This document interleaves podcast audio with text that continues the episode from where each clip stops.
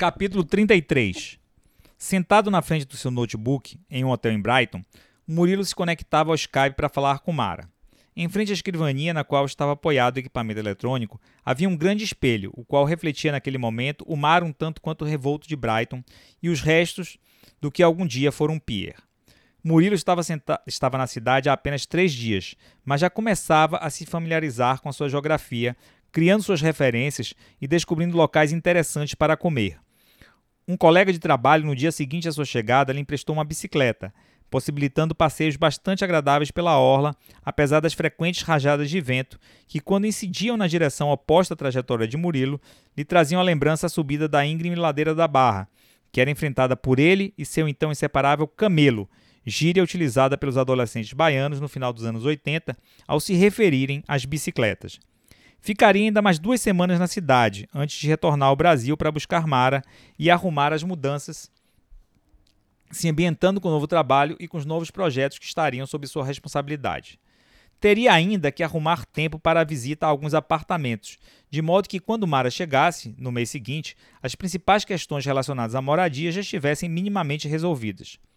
O acesso à web a partir do Wi-Fi do seu hotel era muito bom, e com menos de meio minuto de conexão, sua esposa já aparecia na tela do computador, contando, ansiosa, as novidades. Oi, amor da minha vida, eu tenho uma novidade para você. Ontem foi a primeira vez que senti o Pedrinho mexer na minha barriga. Senti muito você não estar ao meu lado para compartilharmos esse momento.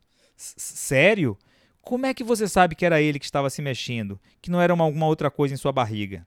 Ah, Murilo, é diferente. Não dá para explicar, mas não dá para ter dúvida. Tive certeza que era um chutezinho. E você? Me conte o que você está achando aí de Brighton. Brighton UK. Mara, ironicamente, exagerava na pronúncia. Estou gostando muito da turma do escritório. Além dos brasileiros, tem outros sul-americanos, da Argentina e da Colômbia. Tem um chinês que é um figuraço, está sempre interessado no Brasil e desde que eu cheguei vive me fazendo perguntas sobre o país, sobre economia, sobre salários. Ele disse que sonha em morar no Rio de Janeiro e casar com uma garota de Ipanema. A, a qualquer hora do dia está ouvindo bossa nova em seu fone de ouvido. Que peça!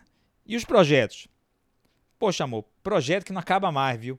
Além dos vários empreendimentos de automação bancária que eu já havia tomado conhecimento, o escritório daqui acabou de ganhar uma mega contratação para auxiliar uma enorme rede varejista a migrar o seu aplicativo de circuito fechado de TV, de analógico para um novo sistema em rede, onde a vigilância vai ser acoplada a uma aplicação de inteligência de negócios. Devemos estar com umas 50 posições dedicadas exclusivamente a esse projeto nos próximos meses. Vamos abrir um processo seletivo para que parte dessas vagas sejam ocupadas por brasileiros. Que bacana! Acho que trabalhando com brasileiros vai ser ainda mais fácil você se ambientar por aí. Acho que isso não vai ser problema não, meu amor. O ambiente de trabalho aqui é dos melhores e o faturamento do escritório local tem crescido uma barbaridade. Só com os projetos envolvendo sistemas em rede, devemos faturar no ano algumas centenas de milhões de libras. Tem várias outras empresas varejistas pedindo propostas. Os caras são meio paranos por vigilância por aqui. O Reino Unido possui mais de 14 milhões de câmeras espalhadas pelo país. Viver aqui é como estar em um imenso Big Brother, juntamente com outros 50 milhões de participantes. Estamos também com alguns entendimentos com a prefeitura local para avaliar se podemos ajudá-los na migração do sistema de vigilância da cidade. E por falar na cidade, o que é que meu marido tem achado de Brighton? Só o fato de ter contato com o mar já me deixa feliz, mas o outono está chegando e está ficando mais frio. Os dias também estão muito curtos. Dá uma sensação meio estranha ver a noite caindo, olhar para o relógio e ver que não passam das 4 horas da tarde. Nossa, 4 da tarde? Às 6 da tarde, os restaurantes já estão cheios. Depois das 9 da noite, é bem difícil você encontrar pessoas nos restaurantes fora dos fins de semana. E os apartamentos, já deu para ver alguma coisa? Tem uns três ou quatro em vistas que devo visitar amanhã no final do dia. Os preços são absurdos, mas mesmo assim acho que dá para encontrar algo bem razoável dentro do teto estipulado pela empresa. Depois lhe mando os links dos imóveis com as fotos e as descrições para que você possa dar uma olhada. E compras, como é que estão os preços por aí? Ah, fui numa loja que tem de tudo: eletrônicos, roupas, materiais esportivos, ferramentas, uma coisa de doido. Acabei comprando uma televisão de 70 polegadas que deixei no escritório. TV de 70 polegadas é a sua cara. Pois é, o mais doido é que depois comprei e fiquei sabendo que aqui a gente tem que pagar até para ter acesso à TV aberta.